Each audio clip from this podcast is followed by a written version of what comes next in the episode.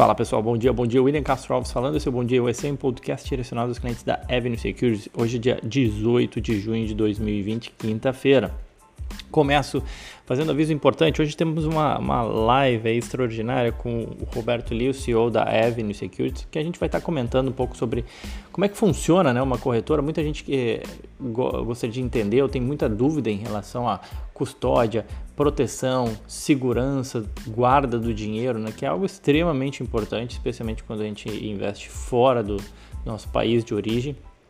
E o, o Lee vai estar, é, eu e o Lee a gente vai fazer essa live exclusivo para os clientes da Avenue Security. Você consegue acessar uh, o link para entrar né, nessa live através da nossa na aba de conteúdo do site da Avenue, vai estar disponível lá. Nas minhas redes sociais eu comentei também no meu Instagram, é, mas o link está lá disponível no site da Avenue, tá? Então na aba de conteúdo é uma live que a gente vai fazer, falar hoje um pouco, bater esse papo aí sobre corretagem, custódia, como é que funciona o, back-office né, por trás e entender é, como é que funciona a Avenue e quais são as seguranças e proteções também relacionadas ao investimento através da Avenue, tá bom? Convido todos a participar, acho que vai ser bem produtivo o bate-papo e importante para quem tiver dúvidas, tirar suas dúvidas hoje.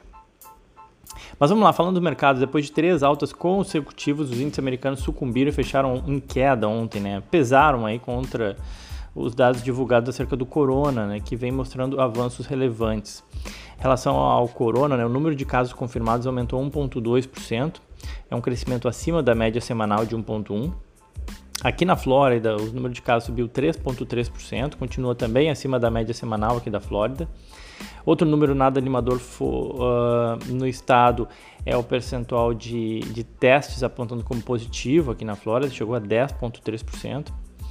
No Texas também o número de hospitalizações subiu 11%, um novo recorde, além do número de novos casos também aumentar numa velocidade maior que a média aí dos últimos sete dias, 3,4 versus 2,7% de média. Tá? Então os números do corona vêm assustando, saíram ontem e acabaram ajudando a pesar o mercado. Dow Jones fechou com uma queda de 0,65, o S&P 0,36 e só o Nasdaq que acabou se mantendo aí com uma leve alta de 0,15.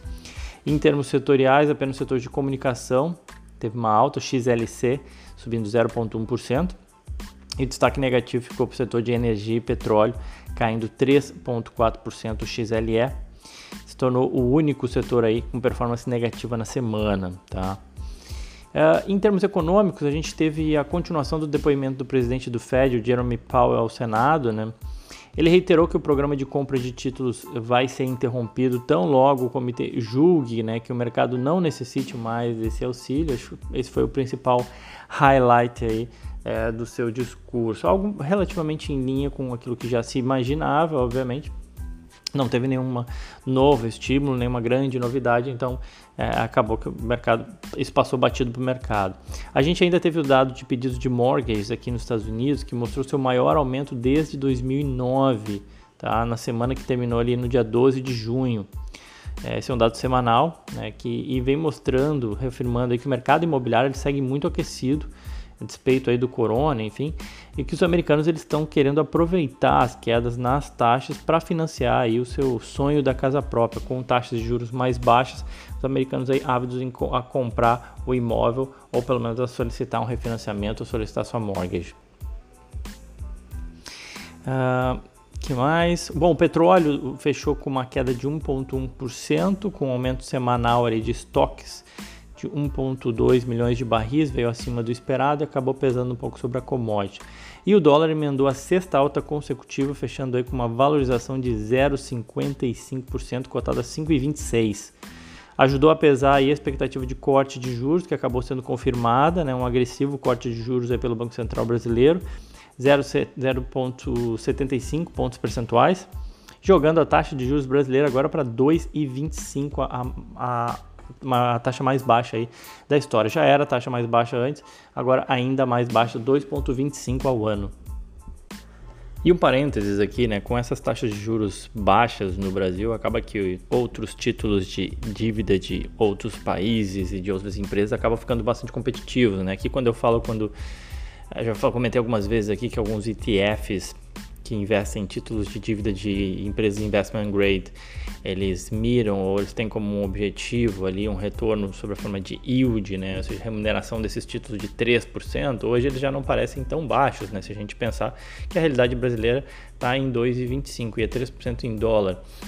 Já comentei alguns ETFs aqui é, que investem nesses títulos de dívida corporativa de, de, empresas grau de investimento. Acho que é cada vez mais uma alternativa real e, e necessária, inclusive, para os investidores brasileiros.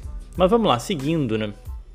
Falando sobre o mercado hoje, na Ásia, o mercado sem direção, é, com leve alta na China e Índia, queda no Japão e Singapura e Hong Kong. Na Europa também tons mistos, com leve quedas na França, Alemanha e Espanha, mas leve alta aí na Itália e na Inglaterra. Futuros americanos ficam perto aí da estabilidade, ou com leve alta aí de 0,1%. A gente segue vendo aí os temores de uma segunda onda de contaminação né, do, do corona, impedindo na, nessa quinta-feira um, um melhor desempenho dos mercados. Ainda que na China, o principal especialista do vírus na China disse que os novos casos na capital estão sendo, em Beijing, estão sendo coibidos. Tá? Ainda assim, o mercado parece que não deu muita bola. Nos Estados Unidos, investidores avaliam também a repercussão do livro de Joe Bolton, que é um ex-assessor de segurança da Casa Branca e que fez fortes críticas ao presidente Donald Trump. É, fora isso, o, Trump assinou também uma medida para punir a China por aprisionar mais de um milhão de muçulmanos. A legislação ela obteve apoio bipartidário no Congresso, é importante que se diga, e pede que o governo americano coloque algumas sanções, aí, como a retirada de vistos sobre algumas autoridades chinesas consideradas responsáveis pela opressão.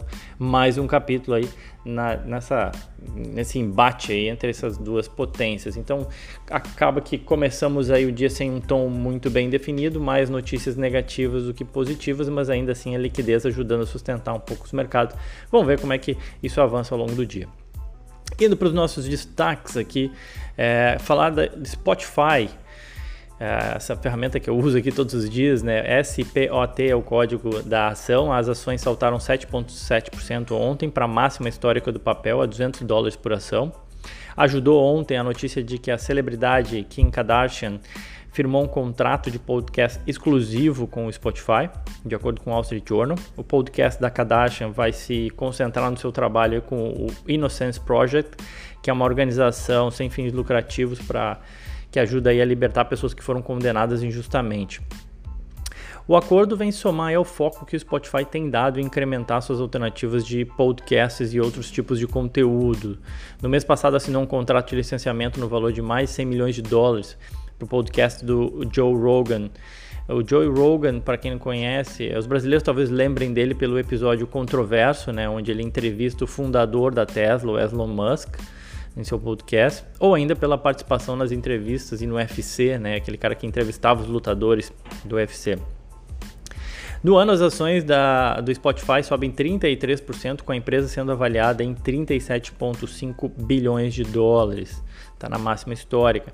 Em termos de preço, fica difícil analisar porque a empresa reportou prejuízos seguidos. Né? Ano passado chegou até a ter lucro durante dois trimestres, mas no agregado do ano ainda teve prejuízo que mais? Vamos lá, avançando Beyond the Meat, código BYND, é outra empresa que saltou e que também não tem um histórico de lucratividade, né? Ah, as ações da Beyond the Meat subiram 2,9% ontem, acumulando no ano aí 107% de alta. A notícia que ajudou ontem foi que ela começou a vender, vai começar a vender seus hambúrgueres de sem carne nas né, lojas do Walmart e da Target, que é um outro supermercado aqui dos Estados Unidos, em todo o país. A notícia ela já vinha sendo, sendo comentada, ela agora ela é efetiva, né? E de fato começa a realizar as vendas, né?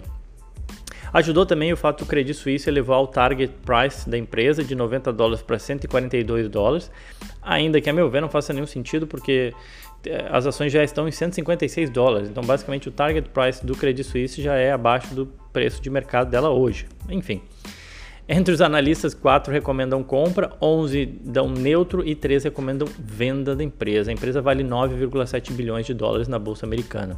E conforme eu falei, já subiram mais 100% no ano.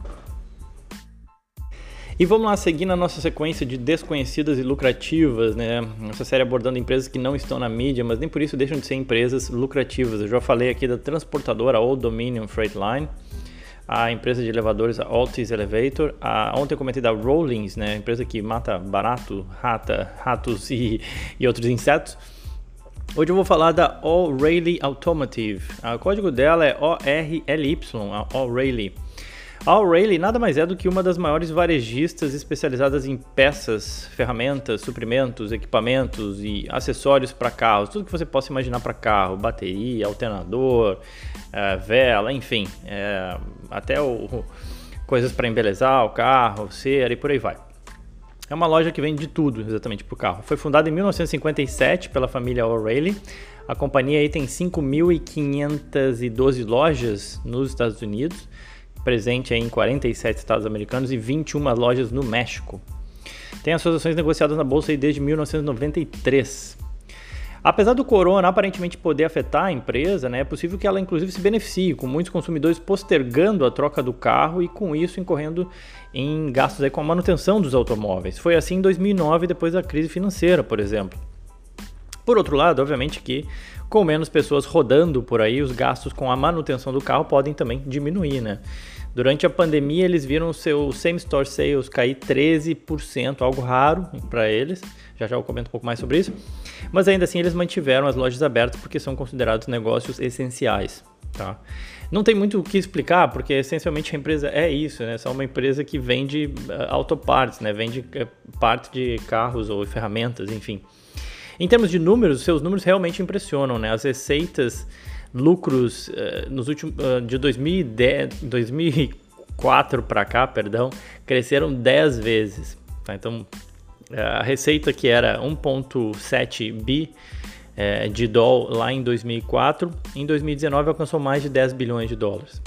Lucro operacional saltou de 190 milhões de dólares em 2004 para 1.9 bi de dólar em 2019. E o lucro líquido também saltou de 140 milhões de dólares para 1,4 bi em 2019, ou seja, realmente um crescimento aí da ordem de, de 10 vezes mais ou menos de 2004 para cá, ou seja, 15 anos. 2019 foi o 27 ano consecutivo tá? de crescimento das vendas nas mesmas lojas da empresa. É, por incrível que pareça, ou seja, atravessou ali uh, mesmo o ano de 2008, por exemplo, na né? crise de 2008, ainda assim, mesmo em 2008, ela conseguiu entregar crescimento de vendas nas mesmas lojas. A empresa ela possui uma margem líquida de cerca de 13%, a qual ela vem mantendo aí nos últimos 5 anos. Então, basicamente, ela vende mais, mas consegue manter a mesma margem líquida, ou seja, de cada 100 dólares que ela vende, 13 viram lucro, né? Essencialmente é isso. E o retorno sobre o capital investido é bem alto, cerca de 30%. Ou seja, a, cada 100 dólares que ela investe na sua, no seu business, né? ou seja, na loja, na compra de peças, no capital de giro e por aí vai, 30 retornam sobre a forma de lucro. Eles surfaram bem o crescimento de venda de carro, caminhões, picapes e tudo mais nos Estados Unidos nos últimos anos, é, bem como seu aumento de uso e rodagem também ao longo dos últimos anos e realmente é uma vitoriosa aí nesse, nesse setor. Desempenho das ações, então, é, também impressiona, obviamente. No ano as ações caem só 2,6%, tá? Chegou a estar tá caindo 40%. Em cinco anos, quando a gente amplia um pouco o prazo né, de análise, em cinco anos as ações sobem 86%. Em 10 anos elas sobem 700%. E como eu falei dos números desde 2004, né, os últimos 15 anos, então, e aí desde, dois, desde 2004 suas ações se valorizam em 2 mil por cento. Ou seja, de 2004 para cá, 2 mil por cento realmente impressiona. A empresa vale 31, quase 32 bilhões de dólares na Bolsa Americana, negociam em uma relação de preço-lucro de 24 vezes, ou ainda 17 vezes a sua geração de caixa. Também não pode ser considerada nenhuma barganha, né? digamos assim, negocia um pouco acima da média do S&P. É, apesar de não pagar dividendos, eles fazem recompra de ações sucessivas, o que colabora para remunerar o acionista. Então, em termos de yield, o yield sobre a forma de recompra de ações acaba acontecendo algo em torno de 4% ao ano. E dos analistas que cobrem a empresa, 15 recomendam compra, 11 recomendam manter o ativo ou estão neutros e nenhum se aventura a recomendar a venda da O'Reilly. Tá bom? Essa foi mais uma então desconhecida e lucrativa aí do mercado americano. Vale a ressalva que os ativos citados aqui eles não são recomendações e o investimento deve respeitar o perfil do investidor e todo investidor deve fazer o seu próprio estudo, né? E lembrar que o retorno passado não é garantia de retorno futuro também. Quem quiser pode me seguir no Twitter no Instagram, arroba Will Castro Alves, ou comentar mais da live ao longo do dia, chamar atenção para a live. Era isso então, pessoal. Fico por aqui. Aquele abraço.